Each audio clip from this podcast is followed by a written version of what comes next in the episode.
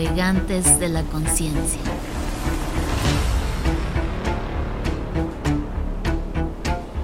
Bienvenidos una vez más, navegantes de la conciencia. Qué gusto saludarlos una vez más. Ahora estamos en el episodio 6 y para mí es un gusto, un honor y una dicha grandísima tener aquí a mi gran amigo Elki Guillén. Gracias, Mauro. Que tiene unos pocos días que acaba de llegar de Londres, Inglaterra, a visitar sus tierras mexicanas. Y bueno, el día de hoy vamos a tener un súper, súper episodio con nuestro invitado de honor y como siempre, Joaquín Illanes, director creativo. Un gustazo, Elkin. Gracias, Gustazo. por la invitación. Elki, buenas noches. Gracias. Y Gerardo Topete como pluma de Fénix en redes. Y como siempre, su amigo Mauro Beltrán, coach en desarrollo humano y maestro de ceremonias alternativas en Ceremony. Y bueno, el temazo del día de hoy, que es sociedad, conciencia y plantas. Y con ese tema, a propósito, vamos a platicar aquí con mi buen amigo Elki y el proyecto que ya tiene varios años cocinándose, ¿correcto, Sí, hermano? tiene, bueno, todo empezó cuando nací, pero bueno. eh, Si no, no sí, hubiera empezado. eh, si no, no hubiera empezado. Pero sí, en Londres alrededor de cuatro años y se está amalgamando eh, este año, ya es público, ya salen las redes, ya hay publicaciones, entrevistas, etcétera. ¿Cómo te pueden encontrar en redes? Bueno, eh, eh, yo estoy en un centro cultural, centro comunitario, eh, que eh, amalgama muchas cosas y dentro de ese centro comunitario está un jardín de cactáceas que se llama, le llamamos la nopalera. La nopalera. Y, y entonces esa tiene una página de Instagram que se llama Nopalera Sessions. Ok, qué buena onda. Nopalera Sessions. Nopalera. Sessions.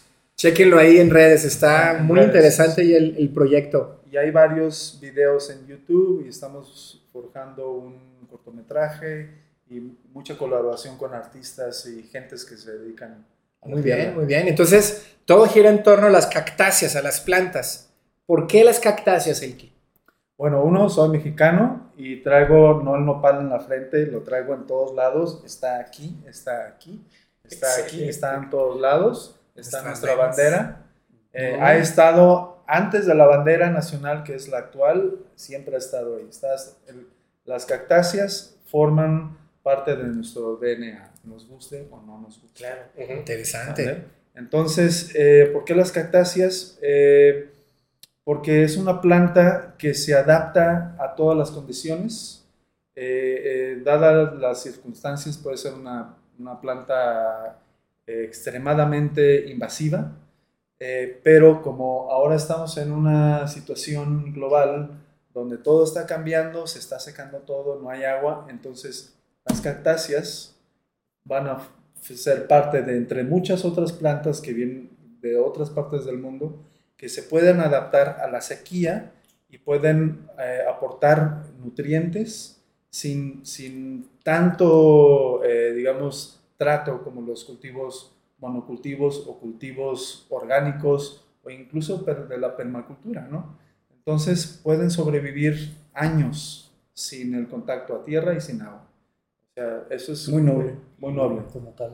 Y aparte muy interesante porque nosotros como humanidad, como, lo que hemos platicado antes, tenemos que despertar esa conciencia para poder hacernos responsables y poder dar un, o sea, poder cuidar el, el lugar donde estamos y no ver las cosas como con, sin miedo, o sea, más bien es verlo como con amor y con cuidado de cómo podemos dejar ya todos estos preceptos este, que son obsoletos ya, porque ahora justo es la acción, o sea, Ujú. generar conciencia, llevarla a la acción y empezar a tener nuevas... y esparcir el Perfección, conocimiento, que no es mío, no es, no es de nadie, es de nosotros.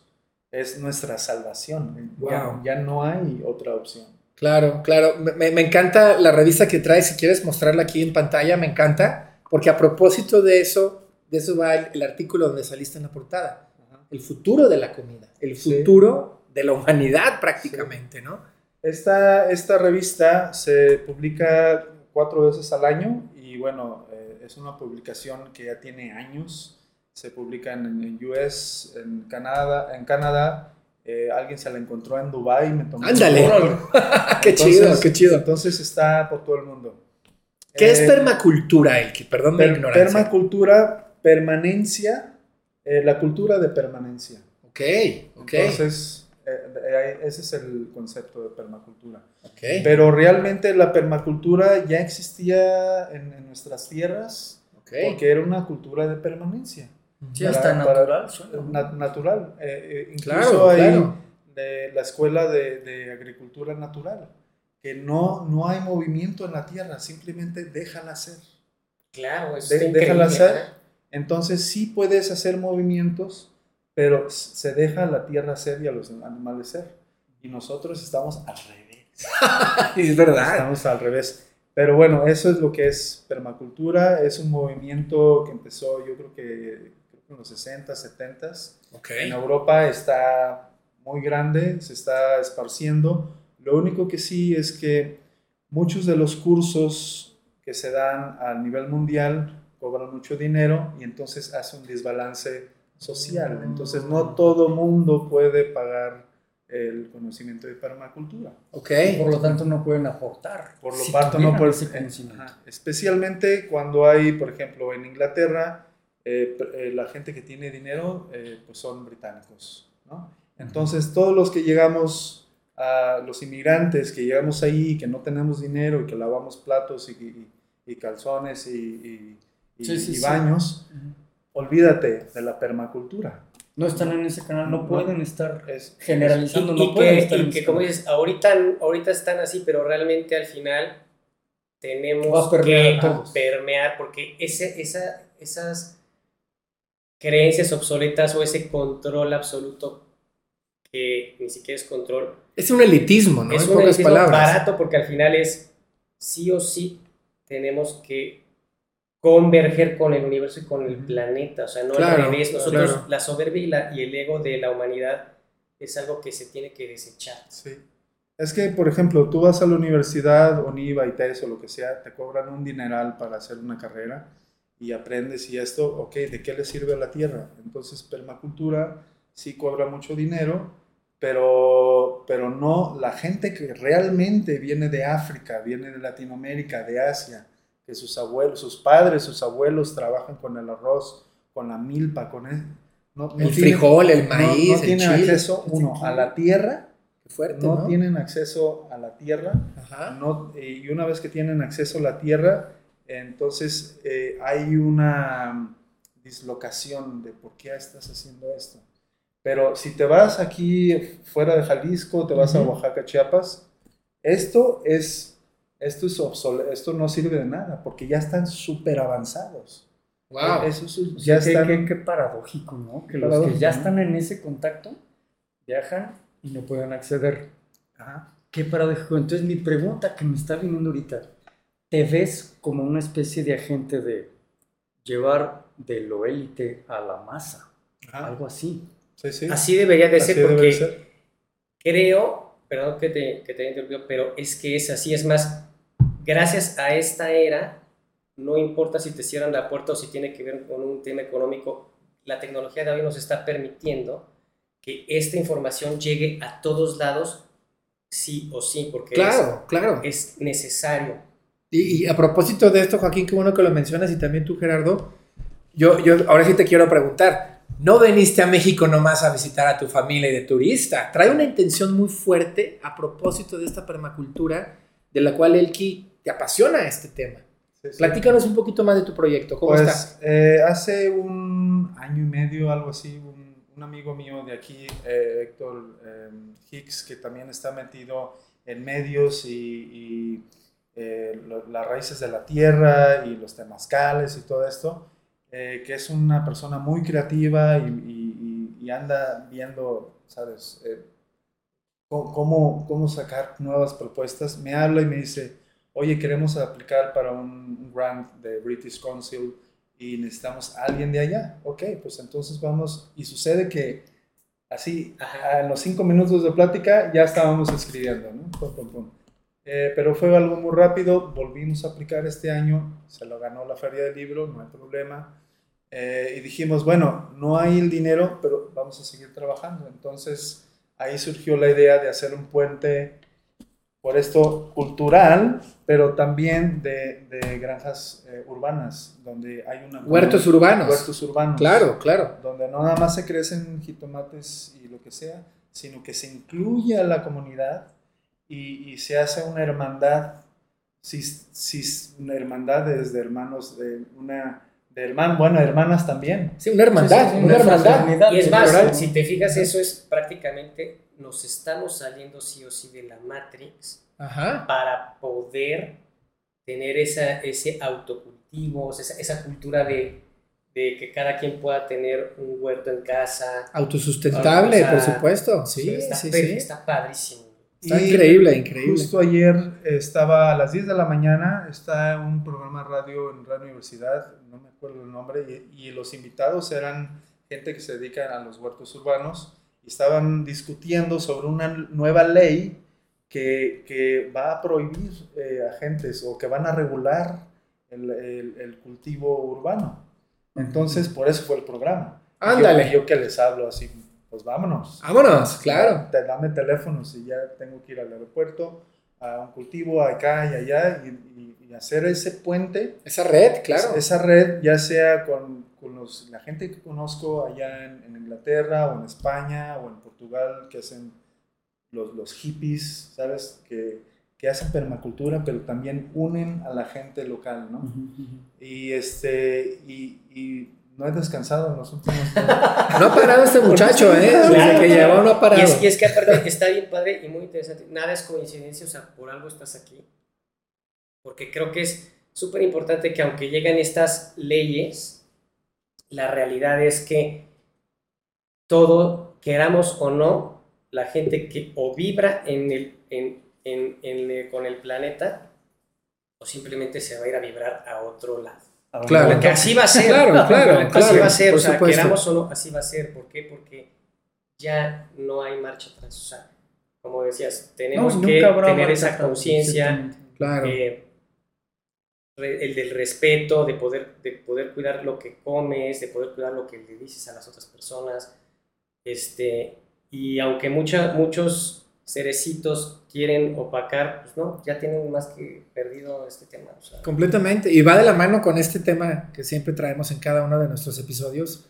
Es la conciencia, una vez más, la que te está llevando, ¿no? Va, va generando tu propia brújula, así como Elki, que descubrió esto que, pues, creo que desde tu abuela lo aprendiste. ¿Cómo estuvo? Pues lo aprendí porque mi abuela traía la tradición de, de su madre y de su hermana en, en el rancho y que le hablaban a las plantas, se la pasaban charlando con las plantas, le cantaban, hey, mamacita, pancha, tú y este, ¿cómo estás? Sí, le nombraban Fíjate qué- hermoso. Y, una y otra vez. El y- poder de las palabras.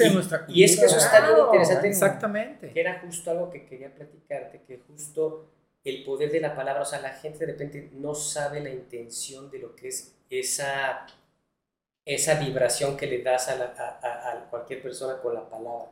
O sea, la palabra no es todo, o sea, la intención que le des, donde resuenes es como vas a tener ese eco. Sí. Y lo noto, o sea, porque las plantas, sí, yo, fíjate, yo antes no era tanto de plantas, pero con mi esposa empezamos a meter. De repente, ya como que estaba medio, medio bajón, ya le hablabas bonito o la cambiabas de lugar. Es que están vivas. Padrísimo, o sea, Están vivas, son vida. Están vivas. La gente a veces, oye, pues eh, estás medio cucú, o me ve los especialistas porque ahora me invitan a pláticas, a conferencias. Y sí, los que están muy atrás dicen, ¿y este? este Que fumo. el, el UFO, me ven como UFO, ¿no? Como una mosca en la pared y ahí nada más ¡tras! Con sus, con sus preguntas y con sus comentarios y digo, bueno, ahí, será después. Ya vibrarás. No, y aparte está bien interesante porque tú sí estás conectado, o sea, esa conexión que hay en tu entorno con tu, y con, tus, con tu multidimensión está ayudando a, a que todo empiece a converger, o sea, porque las plantas, una, una desde la intención de qué es lo que me voy a meter en, en la comida, o sea, Exacto. este es mi templo y yo quiero, o sea, ya soy consciente de que las papas me hacen daño, ok, bueno, cuánto que aún me echo una, pero ya, Ya sé, estándar. Sí. ya sé a qué le voy a meter, o sea, más plantas. Antes se, antes se decía que, te tenías que tener más proteína Ujú. cárnica, y la realidad es que no es cierto, o sea, es más bien más proteína vegetal, fruta, semillas y ya, bueno, si el, el que no es vegano, pues una pequeña porción cárnica, pero ya mucho Sí. Y de ese es del punto de vista físico. Ajá. Entonces, yo, yo soy, mi carrera es de chef. Entonces, eh, yo soy chef veintitantos años o algo así. Llega un punto en mi carrera que yo tenía el dinero y tenía la posición y todo esto. Llega un punto que dice, puff, ese, ¿sabes? a veces le pasa a la gente un dices, Momento de lucidez. Un momento de lucidez. Wow. Eh, yo andaba en, en Andalucía, en España, y mi amiga me llevó a caminar por, las, por los cerros atrás, los montes de Málaga, y eh, había cactáceas, nopales por todos lados, y me pregunté, ¿qué hacen los nopales aquí? Si yo, bueno, no soy biólogo, pero yo sé que los nopales vienen de México, son endémicas de México. Entonces llegó esa, esa pregunta, anduve por ahí en los locales y oye, y que los nopales, que, que, que esto y que el otro, nadie sabía nada. Entonces me llegó la pregunta, ¿qué hacen las cactáceas aquí y cómo se usan aquí? La cultura no llegó aquí, llegó ¿Qué es endémicas? que pertenecen a ese lugar, que, que son de ese Sí, claro, lugar. es nativo, son, son nativas, nativos de aquí. son nativas de, Y hace referencia solo a las plantas. Ah, bueno, a, a los animales también. Ah, sí, eh, sí. Por ejemplo, el La maguey vida. es endémico de Tequila, Jalisco. La vida en sí. Sí. Ok. eh, bueno, el maguey, Maguey. Bueno, es por ajá, todo. el maguey es por todos lados, tienes Hay razón. muchos Pero como un ejemplo. ¿no? El agave, más bien. El agave. El Entonces te de- preguntabas. Me ¿Qué pregunté, entonces eh, regreso a Londres eh, y le hablo a mi jefe y le digo, ¿sabes qué onda? Pues ya se acabó, el- ya, ya, ahora soy investigador. Y me dice, ah, chingado. dice, no, eh, nos vamos el lunes, tenemos junta, tenemos que hacer el, el, el, Cinco mil platillos, el, cose- el coso anual de los costes, tenemos que ver esto. Y le dije, no, yo regreso a Málaga la próxima semana y si quieres te trabajo un mes más y lo que sea, pero bye bye. Lo voy a Dije- investigar. Entonces dije, ahí fue cuando fue la conexión de- con, con- no con mi abuela, sí con mis ancestros. Y, y- Oye, ¿no te dijo, estás nopal o qué te pasa? Sí, güey, estoy nopal, cabrón. todavía no Por eso. nopal. Entonces, este, regresé bueno, empecé a leer de biología, de, de- de ecología, de esto y del otro. No encontré nada. Entonces me meto a los libros de historia, ¿no? Los primeros, los primeros, las primeras gentes que estaban haciendo dibujos y tomando nota en los barcos. Y ahí fue cuando dice, ay, aquí está el, aquí está el, Ahí el diste. punto, el punto clave, ¿no? Y gracias a eso ya después eh, empecé a estudiar biología y, y- y a las plantas, a las cactáceas, luego me fui a las opuntias, que ese es el nombre científico de, de lo que nosotros no- conocemos como nopali en náhuatl. Y entonces, nopali, Ah, nopal. es Ok. una palabra náhuatl. Y bueno, en mi loquera eh, empecé a tocar puertas, ¿no? Programas de radio, eh, emails a eh, periódicos, periódicos locales en Málaga. Obviamente, pues nadie me respondió. Fui a la Universidad de Málaga y había, había otro señor que estaba haciendo su doctorado en plantas multifuncionales del área de Andalucía. Y, él- y ese fue el que me abrió la puerta.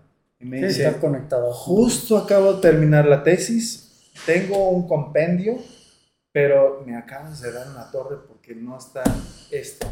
Y yo, bueno, No están las cactáceas. están las cactáceas. Wow. Vine a traértelo. Vine a traértelo. Yo le dije, ahí están todas en los cerros, está en toda Andalucía, está en, en todos lados. Entonces le dije, pero ¿sabes cómo usarla? Sí, mira, entonces yo como chef empiezo con mi cuchillo, pa, pa, pa, pa, pa, pa, cómetela. Así como que, "Ay, no, Y luego, pues, mira, Ya le quité las espinas. cabrón. Ajá. Te lo puedes comer. En México lo comemos Sí. siempre. Entonces le dije, bueno, vamos a extraer, eh, va- vamos a usar la planta en varias formas, hacer experimentos. Y me dijo, vamos.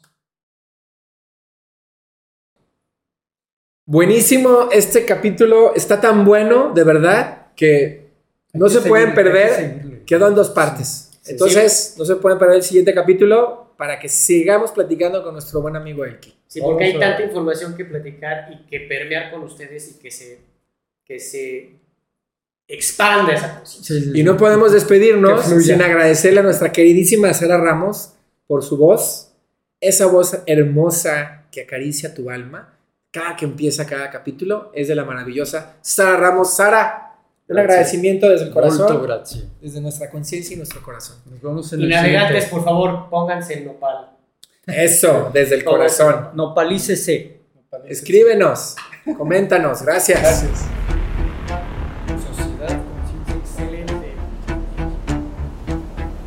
De la conciencia.